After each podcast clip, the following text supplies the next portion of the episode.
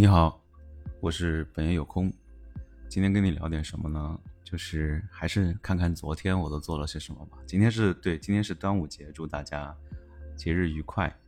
今天呢，我可能会去赤柱那边去看一下这个划龙舟，然后有一个 消灭这个发的粽子吃不完的一个粽子的 party 啊。那我们先回顾一下昨天呢啊，昨天的记录当中提到了有很多有关 AI 和知识地图的内容。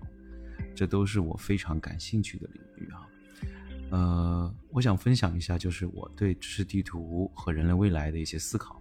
刚才我实际上回想起来，之前我其实做过一期，我说看到有一个项目叫 Nomic 的这个项目，让我觉得浑身鸡皮疙瘩都起来了。就是他做的也是我想做的事情，所以我认为未来人工智能会在我们的生活当中扮演越来越重要的角色，而知识地图呢，则是我们更好的去。组织和利用知识的重要的工具。那我希望我的这个有关知识地图的兴趣能够支撑起我的研究，而这个研究能够为未来的世界做出一些贡献。那么，让人们更加清晰的思考，更加高效的去创造。同时呢，我也相信人类的未来不仅仅是在语言和写作系统上的发展，我们还将可以探索更多新的学习、创造和协作的方式。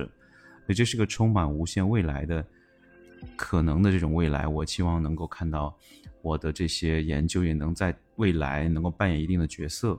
呃，我相信人类会和人工智能共同的生活和工作，而这种共同性将会越来越的紧密。那我需要，我觉得我们每个人都需要不断的去探探索和创新，以便更好的利用人工智能，让它为我们服务。同时，我也需要人工智能来帮助我。去思考人工智能自己的发展和对人类的影响，以及如何避免它带来的一些负面的一些影响啊。所以在这个过程当中，我们需要不断的学习和进步，以便更好的适应未来的变化啊。所以最近呢，我就一直在帮大家去做这个 AI 的分身。如果你也有兴趣的话，可以私信我，我们一起来讨论。呃，在这个时代。如何让我们更好的利用人工智能来学习和利用人工智能？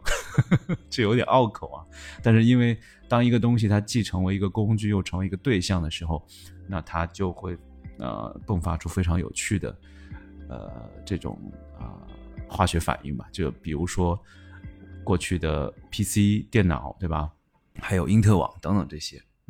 我想，我们又是站在了一个时代的一个十字路口上，我们每个人都又面临了无穷的机会和一些挑战啊。嗯，好，我觉得我现在每天都活在非常兴奋的状态当中，很高兴，很感谢，就是进入到这样一个我一直以来梦想以梦想呃实现的这样的一个时代。好，今天就到这里，非常感谢你，我们下次再见了，拜拜。